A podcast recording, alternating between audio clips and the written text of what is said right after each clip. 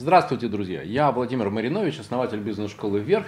Приглашаю на свои интервью выдающихся людей, которые показывают интересные идеи, которые создают интересные продукты в области спорта, искусства и, конечно, бизнеса. Сегодня я беру интервью у Анатолия Шамратова, арбитражного управляющего. Для меня очень интересный э, новый вид бизнеса. В общем, я понимаю, что он не новый, но, но впервые я с этим столкнулся. Анатолий, очень благодарен вам за то, что вы пришли сегодня. Спасибо. Давайте первый вопрос, который я всегда задаю. Как Анатолий решил стать э, арбитражным управляющим? Это что, однажды Анатолий идет такой по Невскому проспекту и думает, дай-ка я стану арбитражным управляющим. И пошел в арбитражный управляющий. Какая дорога? Что вообще приводит человека к тому, чтобы стать арбитражным управляющим? Да, Владимир, спасибо, что пригласили на это интервью. Значит, э, что касается, как я стал арбитражным управляющим, я очень э, люблю банкротное право банкротного законодательства. То есть вообще две причины. Первое – это любое банкротное право банкротного законодательства, а второе – это то, что я люблю сложности. Вот. Что касается любви, то а, мои родители предприниматели, и они меня воспитывали так, чтобы я а, занимался всегда тем делом, которое я люблю. Потому что я а, смогу достичь а, при том же самом вложении сил, энергии и при той же самой дисциплине большего, если я буду заниматься делом, которое мне нравится, нежели которое мне не по душе. Вот. И с этим правом я познакомился в 2014 году, а, когда я работал в юридической компании одной из фирм а, города Санкт-Петербурга. А, мы проводили очень такие серьезные, сложные проекты. Мне довелось поучаствовать в группе с юристами, которые являются, скажем так, одними из самых лучших в этом городе. И в ходе реализации этих проектов мне очень пришлось по душе это законодательство. Поскольку, скажем так, вершиной банкротного права является деятельность именно арбитражного управляющего, то в 2018 году я пришел к выводу о том, что я хочу им стать. А, что касается второго, а, сложности. А, опять же, меня родители учили, что иди туда, там, где сложно, там, во-первых, меньше конкурентов, во-вторых, там интереснее. И там чаще всего знаешь, больше денег. Да, там больше денег, и там интереснее, но при том условии, что ты знаешь отлично правила игры. Вот, соответственно, я эти правила игры выучил, когда практиковался и э, пошел работать именно туда, потому что, скажем так, сложность э, этого Э, этой деятельности находится на высочайшем уровне. То есть ты находишься постоянно под перекрестным огнем э, кредиторов, должников, э, налоговой инспекции, Росреестра, ну еще ряда других государственных органов. Тебе надо ходить постоянно по острию ножа, быть постоянно в тонусе для того, чтобы заниматься этой деятельностью правильно и каких-то ну, достичь результатов правильных. Вот это вот две, два критерия, по которым я выбрал, что я хочу именно быть управляющим. А мой любимый вопрос, э, как строятся отношения с командой? Анатолий, вы же не делаете свой бизнес в одиночку. У вас есть люди, которые на вас работают. Они могут быть в вашем штате, они могут быть, как у меня в бизнес-школе вверх, партнерами, и все мы живем на процентах и на комиссии. Если вы мне даете лид, то в случае реализации проекта вы получаете от меня комиссию. Если я вам даю лид, э, в случае реализации проекта вы платите мне комиссию. Так строятся все 26 экспертов бизнес-школы вверх. В финансах, бизнес-процессах, в маркетинге, в продажах, во всем. А как ваш бизнес построен, это, мне кажется, хороший, может быть, я ошибаюсь, но это может быть как раз хороший бизнес, хорошая площадка, где можно реализовать все на уровне бирюзовых людей и плоских структур, без всяких иерархий, э, замы, вице-президенты, кто кому подчиняется, или я ошибаюсь?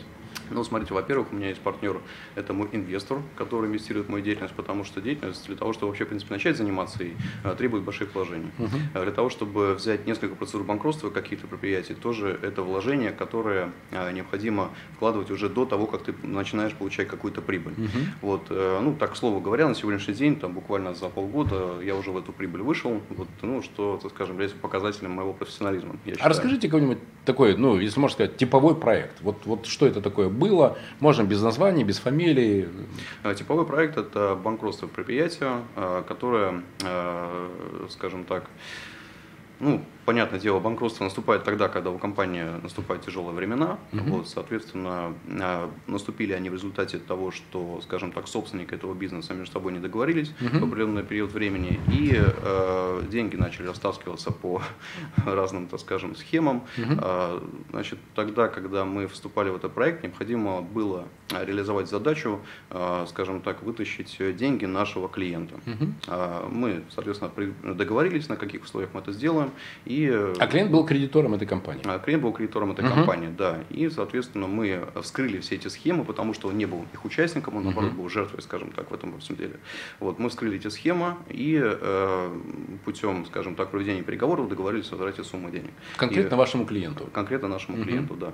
В принципе, это такая вот э, более простая схема работы в рамках этого, в рамках таких okay. вот Это требует дел. переговорных искусств и хорошего знания юридической практики и законодательства. А где тут инвестиции? А, больше именно э, требует, э, посмотрите, что такое инвестиции, да, это вложение, во-первых, ну, для того, чтобы стать арбитражным управляющим, необходимо вложить прям сумму денег. Это образование, это компенсационные взносы в Росреестр, это уже порядка полмиллиона рублей. То есть это первая uh-huh. инвестиция. Вторая инвестиция – это вложение в процедуру. То есть для того, чтобы в процедуру, необходимо сразу же иметь ну, меньше там, 200-300 тысяч рублей. Uh-huh. Это взносы в СРО, в котором ты состоишь, это различные публикации, то есть любое действие, которое я совершаю, я должен опубликовать на официальном сайте. Это да. все стоит денег. Угу. Вот, соответственно, все вот эти публикации сначала ты вкладываешь, а потом возвращаешь. Угу. Вот. И когда потом ты договариваешься уже о чем-то там, о возврате денег, да, то угу. тогда ты уже сюда закладываешь все вот эти вот расходы.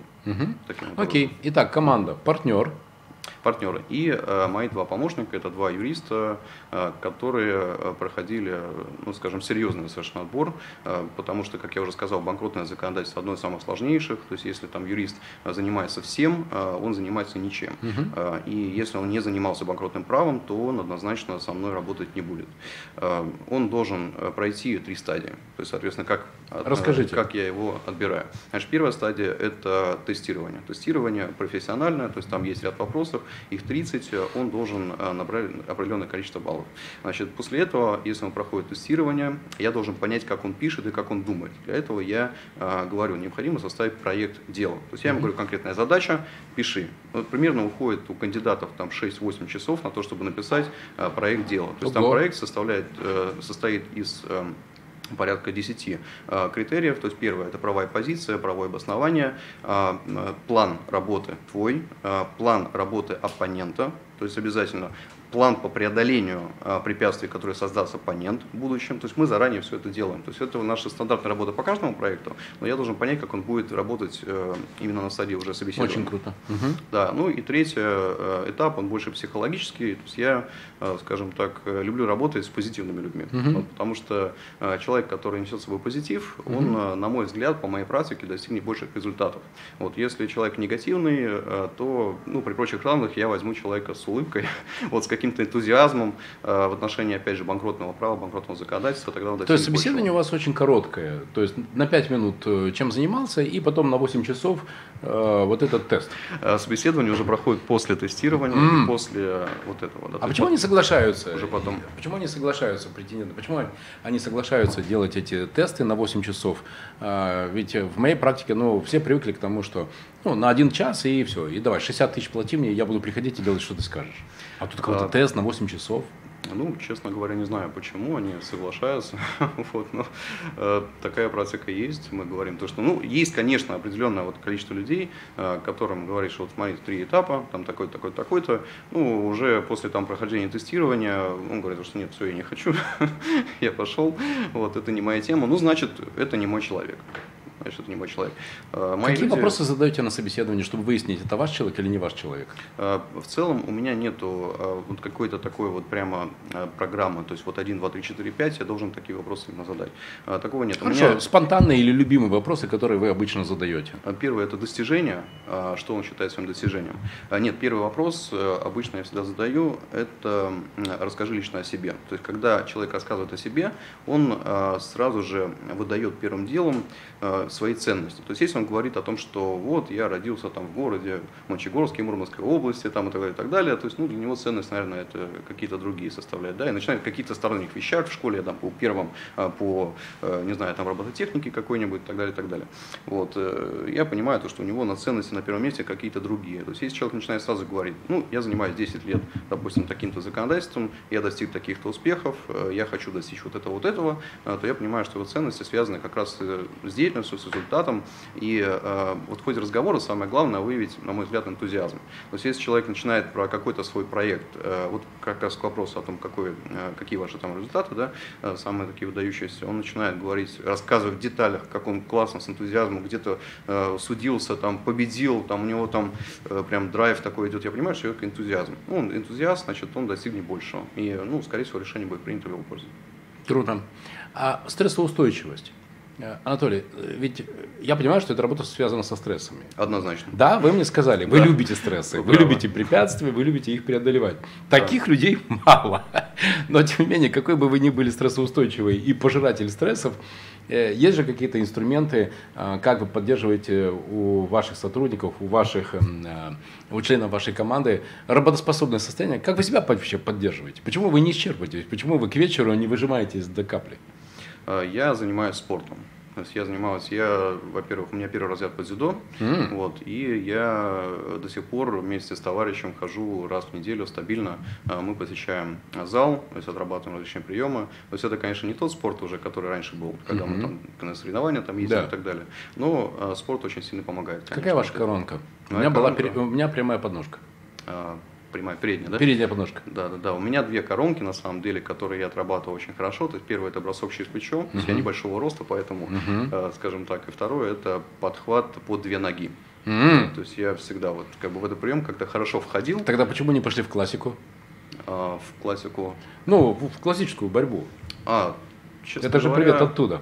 Ну, допустим. Да, да. У меня, у меня тренер Андрей Андреевич, он однажды сказал классную вещь. Э, э, Володя, ты идиот. Я спрашиваю, почему? Он говорит, так потому что ты каждый раз после тренировки еще там 100-150 приемов отрабатываешь со своим спарринг-партнером. Это, говорит, безумие. Я говорю, так я же хочу быть сильным, я же хочу побеждать. Он говорит, но ты же отрабатываешь все приемы. Выбери один-два приема, которые у тебя получаются лучше всего, и просто вот их нужно доводить до автоматизма. Вот как вот, соответственно, эта передняя подножка. Если я сейчас выйду на татами, хотя я уже 30 лет не был там, я уверен, что я ее до сих пор проведу. Там в 6 случаях из 10 точно проведу. Это, ну, это как если ты научился ездить на велосипеде, то ты уже никогда это не забудешь.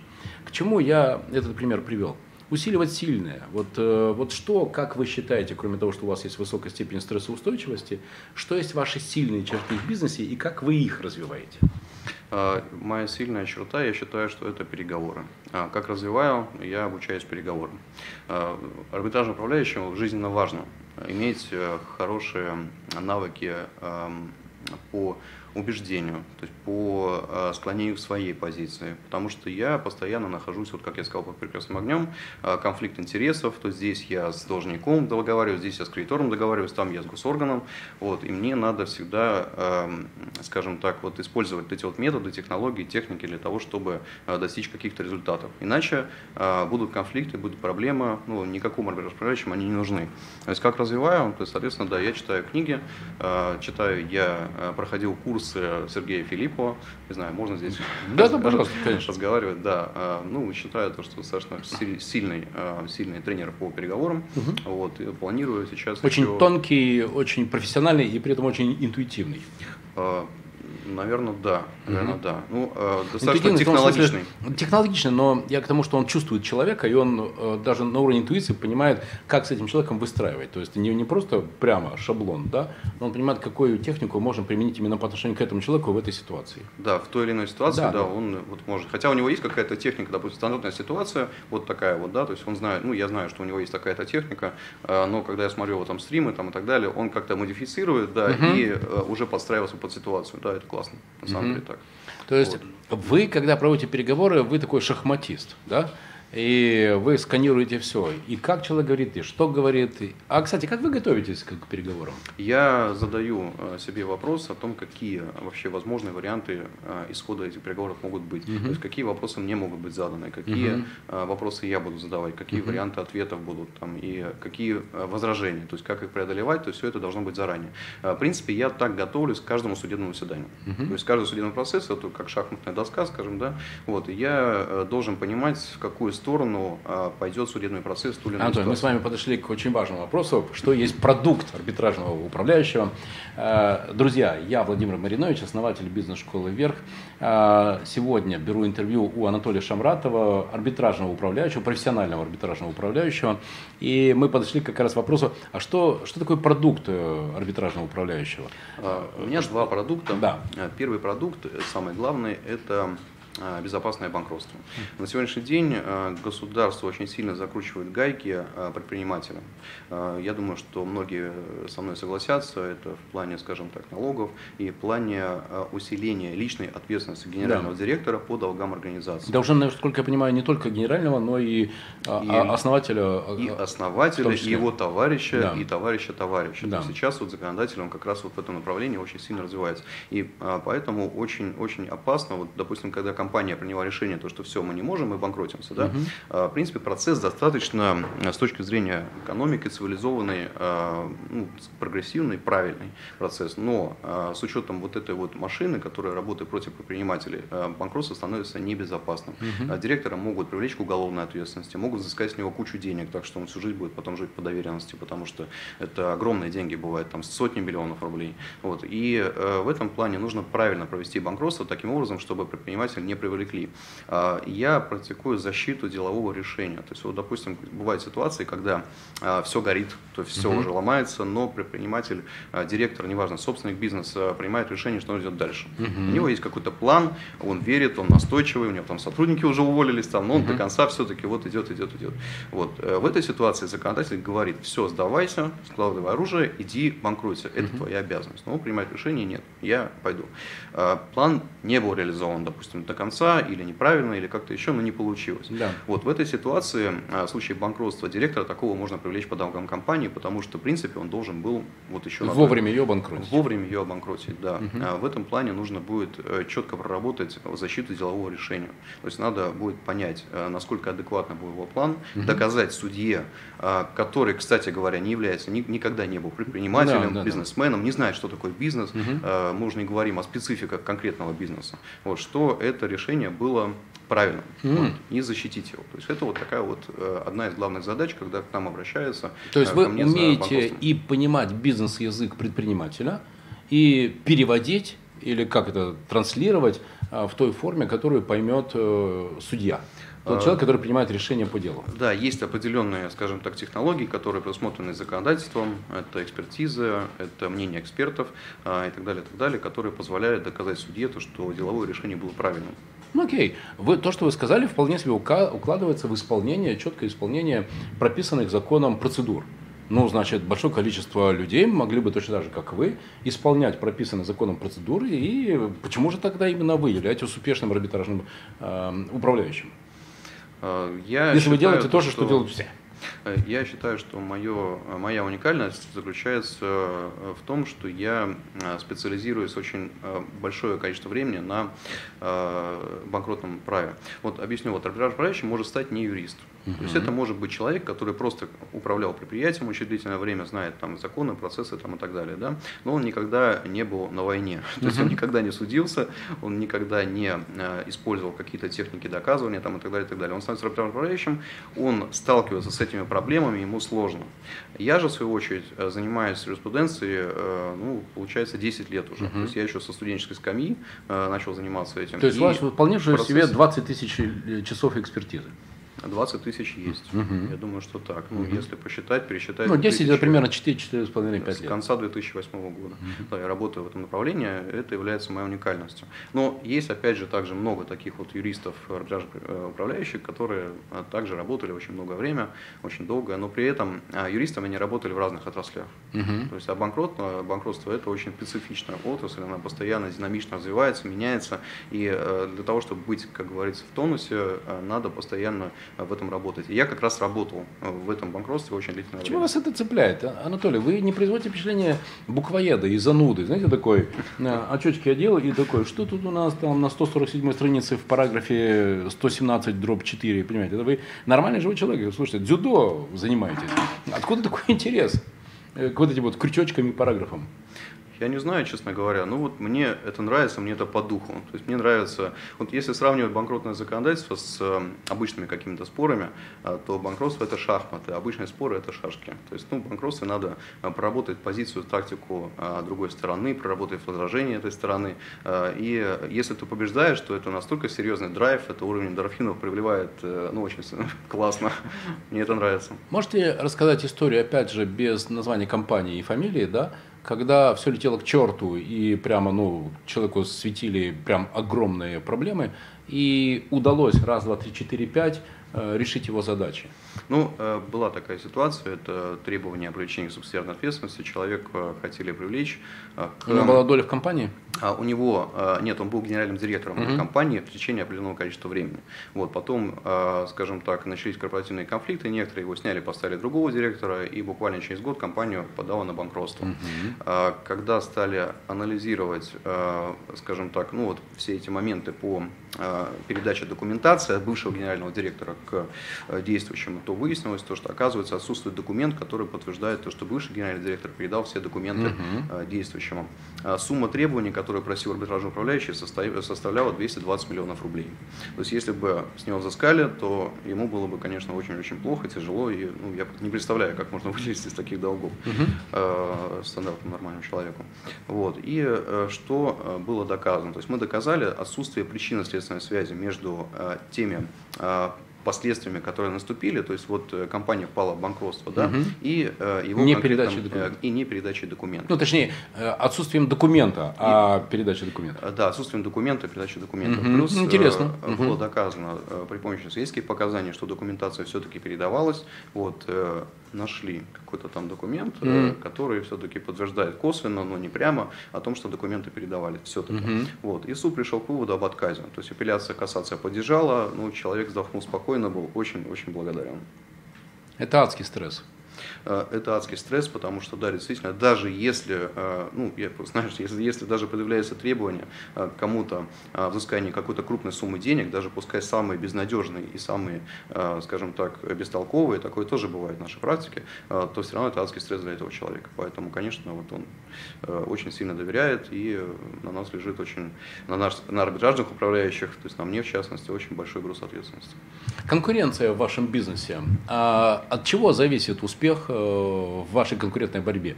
А что это? Больше пиара? Это больше публичных выступлений? А от чего зависит э, ваша победа в конкуренции? Ну, если мерить как по количеству клиентов, то это, конечно, пиар. Это, во-первых. А, во-вторых, это сарафанное радио.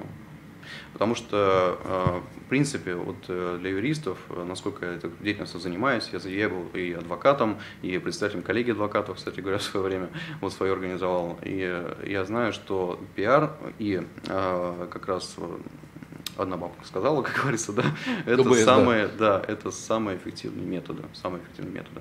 Э, если э, ты кому-то что-то хорошо сделал, то, соответственно, тебе э, тебя, тебя посоветуют, угу, тебя посоветуют обязательно. И человек, который к тебе уже обращается, он уже знает, что ты не подведешь. Эм, в нашем деле очень, очень важно доверие. Э, очень много юристов, к сожалению, э, которые э, могут сказать, что да, ваша проблема решаема, все хорошо, все замечательно, берут немаленькие деньги за это, но в итоге проблема не решается. Угу. Я ну, не смогла я. Ну, как бы не смогла, не получилось, да, да. да. Ну, соответственно, здесь оснований законно как бы потребовать деньги обратно нет, но самое плохое, что проблема, задача не решена, и угу. когда... А скорее за это время еще и усугубилось. Да, усугубилось. Это очень-очень угу. важно. Вот, поэтому, конечно, вот это вот доверие очень важно, и оно рождается в результате сарафанного радио. Когда вы, э, когда вы выступаете, когда вы, ведь в социальных сетях вы ведете активность, и я понимаю, что вам приходится быть очень корректным, чтобы не сказать лишнего. А о чем вы говорите? Вы говорите о себе как о переговорщике, о человеке, который решает вопросы, потому что ведь какая штука, если спозиционироваться, например, я Владимир Маринович, я позиционируюсь как эксперт по созданию успешных команд – и стратегическому развитию бизнеса. Uh-huh. И у меня вот есть клиенты. Я, например, два дня, вчера и позавчера, отработал в Москве в двух компаниях и решал как раз задачи стратегического развития этих компаний. Окей, понятно, четкое, ясное э, позиционирование. Мне кажется, что есть опасность, что если Анатолий будет э, позиционироваться как э, юрист, который решает вопросы, то на вас поставят просто, знаете, такой э, штамп «решала», и вы знаете, в чем риск э, такого позиционирования. Как вы себя позиционируете? Что вы о себе говорите? А, честно говоря, у меня хорошая идея как-то начать именно позиционировать себя, вот, задуматься об этом. Вот, э, спасибо за эту идею, Владимир. Это, вот. Анатолий, это очень важно. И важно, чтобы оно было очень точное и такое, прям вот как иголь, как укол иголки, знаете, такое точное и узкое. Люди не, не понимают больших, широких, юрист, угу. адвокат. Адвокат вообще или юрист вообще? Нет. Вот что-то очень точное. И у вас как раз, мне кажется, есть такой точный продукт, который может быть людям э, интересен. Угу. Тем более, что в этой ситуации турбулентности в российской экономике, да, это будет очень... Потому что уходит большое количество неэффективных бизнесов. Я верю, что в России можно делать эффективный бизнес. Уходят со сцены неэффективные бизнесы, и работа у вас э, будет всегда, к сожалению. К сожалению, да, к сожалению, это так. Окей. Петербург? А, в каких еще городах оперируете? Или вам, в принципе, все равно в каком городе э, брать клиентов? А, Петербург и Москва. Потому что дальше ну, просто нецелесообразно с точки зрения затраты временных, временных mm-hmm. затрат. Это нецелесообразно. Только два города, которые я могу охватить и работать эффективно. Есть уже такая профессия арбитражного управляющего? Да, конечно. Она существует на самом деле давно, вот, ну, о ней мало кто слышал. Есть, потому что появляется эта фигура тогда, когда э, компания уже банкротится, а не на той стадии, когда все хорошо, все развиваются, там все счастливы, довольны и так далее. Вот поэтому, да, конечно, есть, э, существует она, ну, лет 15, наверное, уже точно. Угу. А вы делаете какие-то шаги для развития этой профессии? А, смотрите, вот у нас э, для того, чтобы развивать эту профессию, как я вижу в идеальном мире, а, надо достигать истинных целей банкротства. Истинные цели банкротства, допустим, на Западе, в Европе, в цивилизованных странах, заключается в том, чтобы компанию поместить в такие условия а, оранжерейные, чтобы она отдышалась, поняла, куда идти дальше, спокойно, без исков, без mm-hmm. арестов имущества и так далее, и так далее. И э, вышла на новый уровень, mm-hmm. рассчитала со своими кредиторами действующими и э, работала дальше. И такое бывает? Такое бывает. Э, очень часто такое бывает на Западе, очень часто в Европе, но у нас статистика такова, что только 5%, это статистика за 9 месяцев 2018 года, 5% э, требований всех кредиторов были удовлетворены в принципе, да, и 98% э, э, компании завершили процедуру конкурсным производством, то есть обанкротились. Угу. Есть такие техники, точнее процедуры, называются финансовое оздоровление, когда действительно компания помещается в эти условия и выходит на новый уровень. Это исключительная ситуация. Вот у меня много знакомых арбитражных управляющих коллег, но вот ни один из них в эту процедуру никогда не входил. Угу. И, конечно, если говорить о развитии профессии арбитражного управляющего, то она заключается именно в этом. Если мы говорим с точки зрения ценности государства, экономики, развития экономики, э, это так. Но на сегодняшний день я пока не понимаю, как этого делать. Э, надеюсь, что понимание придет. Э, я думаю, что это будет очень перспективно. Ну, не знаю, может быть, там года через два, через три, возможно, так, ну, в моем таком понимании. Приходите чаще на мероприятия бизнес-школы «Вверх», и там вы познакомитесь и с предпринимателями, которые, кстати, могут быть, э, к сожалению, или к счастью для них, э, вашими клиентами, и там вы получите э, новые дополнительные знания о том, что может повлиять на развитие или действительно оздоровление компании. Мой любимый вопрос. Три человека, три книги, которые на вас больше всего повлияли. Гандапас. Mm-hmm. Это первый. Mm-hmm.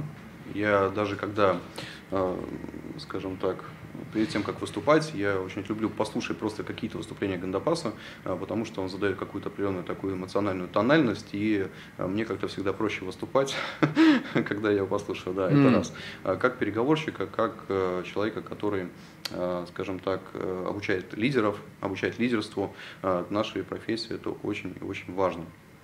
А второе – это Стивен Кови. Uh-huh. Я думаю, объединю вот этот момент. Это Стивен Кови, «Семь навыков высокоэффективных людей». Э, рекомендую каждому, э, в принципе, человеку прочитать эту книгу, потому что она э, действительно очень много дает с точки зрения личной эффективности. Ну и Ричард Кох, книга принцип Парета, 20 на 80 для меня было открытием, на самом деле, вот это вот. Что 20% Парета, наших усилий дают 80% результата. Нет, не то чтобы даже, это, это принцип, который даже как закон природы, его, скажем, да. не придумали, он существовал да, всегда. Да. Вот. Но э, мышление с точки зрения 20 на 80, вот его применять можно, оказывается, в различных сферах, и не только в бизнесе, не только в деятельности, в работе, но и в личной жизни. Э, вот для меня это было таким откровением, и я вот эм, как только прочитал эту книгу, э, всегда вот у меня в голове, скажем так, вот это заложилось. Я всегда, когда что-то делаю, у меня первый вопрос, как бы здесь э, найти вот эту вот точку опоры, на которую надавишь, и получишь больше результата. Uh-huh. Вот. И наиболее ярко, конечно, это проявляется в нашей деятельности, в наших проектах. То есть мое время, которое я должен потратить, э, скажем, что на какие вот именно точки я должен надавить для того, чтобы принести больше пользы для клиента, вот для этого проекта конкретно. Вот. Таким вот образом. Больше, честно говоря, не зову, которые прям вот очень сильно на меня прям повлияли. Нет, э, еще одного а, человека, это Ричард Брэнстон. Угу. «Берись и делай». Вот у него я перенял очень такой замечательный принцип – Э, которым я руководствуюсь каждый Новый год. вот, я планирую э, каждый Новый год, и э, смысл такой, что надо просто ну, тупо делать.